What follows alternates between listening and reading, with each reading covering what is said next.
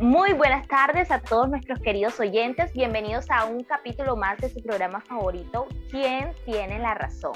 Les habla Julianis Navarro y hoy les traigo un temazo muy pedido por todos ustedes y que ha sido controversial en todos los tiempos. ¿Cómo se creó el mundo? En esta tarde nos acompañan la teóloga y bióloga Wendy Quiro Verdugo, magíster en hogar y familia y especialista en biología marina, docente de planta de la Universidad del Atlántico. Y por otro lado nos acompaña el licenciado Kevin Olivo Batista, con doctorado en genética y evolución paleontológica, actualmente docente de planta de la Universidad de Cambridge. Ellos nos van a hablar sobre el origen de la vida desde dos perspectivas distintas, así que no se despeguen y sigan sintonizando porque eso va a estar muy bueno.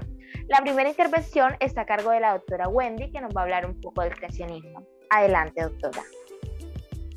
Buenas tardes, Juliani. Buenas tardes, doctor Kevin.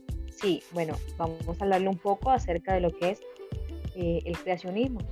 Algunos afirman que el relato de la creación en Génesis es, de carácter mitológico y que entonces no es un relato histórico sobre el origen de lo que es el mundo y que por lo tanto no se debe entender eh, de manera literal. Hay quienes explican que los días en Génesis 1 representan millones de millones de años y esto lo hacen eh, con el propósito de poder presentar el tiempo suficiente que permite el desarrollo de la vida a través de un proceso evolutivo. Sin embargo, en una lectura cuidadosa de la Biblia no permite esto, puesto que los días mencionados ahí están compuestos de tarde y mañana. Eh, el Génesis 1 nos cuenta la historia de la creación. Empezando por Génesis 1.1 nos dice de que en el principio creó Dios los cielos y la tierra. Entonces habla de un principio y habla de un creador, de un creador, perdón, cuyo creador es Dios.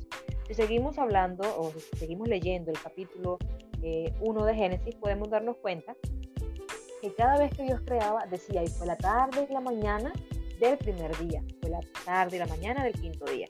Lo que quiere decir que esa teoría de que el mundo fue creado por miles, miles y miles de millones de años eh, pueda que esté errada o hablando del creacionismo no es aceptada, porque la Biblia nos dice que el mundo, todo lo que nosotros vemos hoy en día, todo lo que está presente, fue creado en seis días literales y que el creador fue Dios. Ahora bien, si vamos al libro de Salmos, capítulo 33, versículo 9, nos dice, porque Él dijo y fue hecho, Él mandó y existió. Este es un acto súbito e inmediato y no un lento y torturoso proceso como sería el proceso de la evolución. Entonces podemos ver cómo sigue diciéndonos que el mundo fue creado en seis días. Es el sencillo relato de Génesis, entonces no hay espacio para lo que es la teoría de la evolución. Además, en el libro de Éxodo, capítulo 38, podemos ver una conversación que tuvo el Señor, el Dios, con Job, en el capítulo 4, podemos, versículo 4, perdón, podemos ver que Dios le dice a Job, ¿dónde estabas tú cuando yo fundaba la tierra?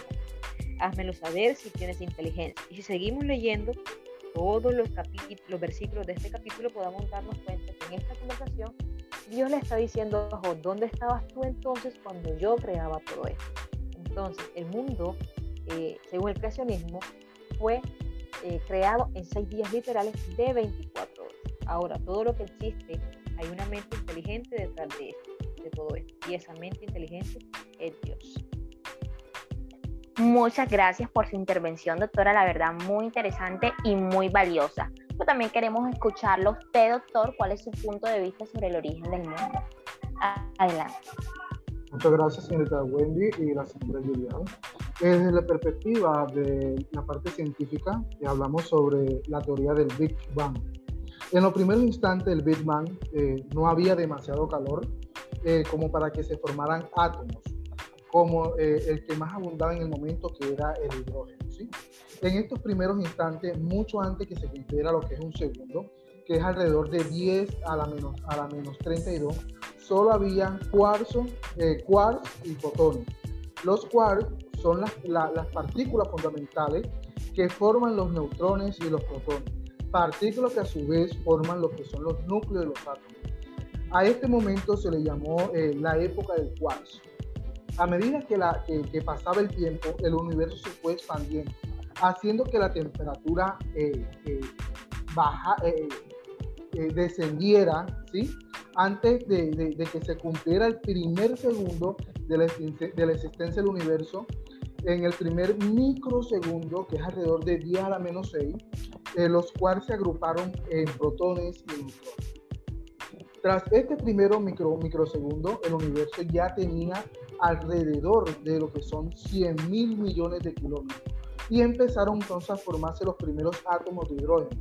A medida que se, eh, se expandía el universo, se enfriaba mucho más Después de, 200, de los 200 primeros segundos, empezó lo que eh, los científicos llamamos la época oscura, dado que el gas del hidrógeno no permitía que la luz se mueva y tampoco había estrellas. Entonces, hasta, hasta ahora solo hemos descubierto una, una, una fracción desde el inicio de, del universo, que está alrededor de los 375 mil años. ¿sí? posteriormente, eh, eh, luego de millones de años, se formaron las primeras estrellas como se aprecian eh, en la actualidad. ¿sí? y hay un factor que comenzó a jugar ahí y es la gravedad. Causó que los átomos se, se junten en, en grandes nubes de gas, formando así colecciones de estrellas que ahora llamamos galaxias. Entonces, para terminar, eh, las estrellas, mediante un proceso que se llama fusión nuclear, crearon otros átomos como es el helio, el carbono y el hierro, ¿verdad? Y aquellas más grandes entonces explotaron y aparecieron eh, eh, estos elementos en el cosmos. Estos mismos elementos fueron cocinados en la estrella y son los que conforman la vida de hoy que conocemos. Entonces surgieron eh, los planetas y el más conocido es el planeta azul llamado Tierra. Y en él se creó vida, la vida de las plantas, la vida de los animales, la vida de nosotros. Por eso estamos un poco de desacuerdo con la teoría o con lo que refiere la parte bíblica. Muchas gracias, señorita Juliane y la doctora.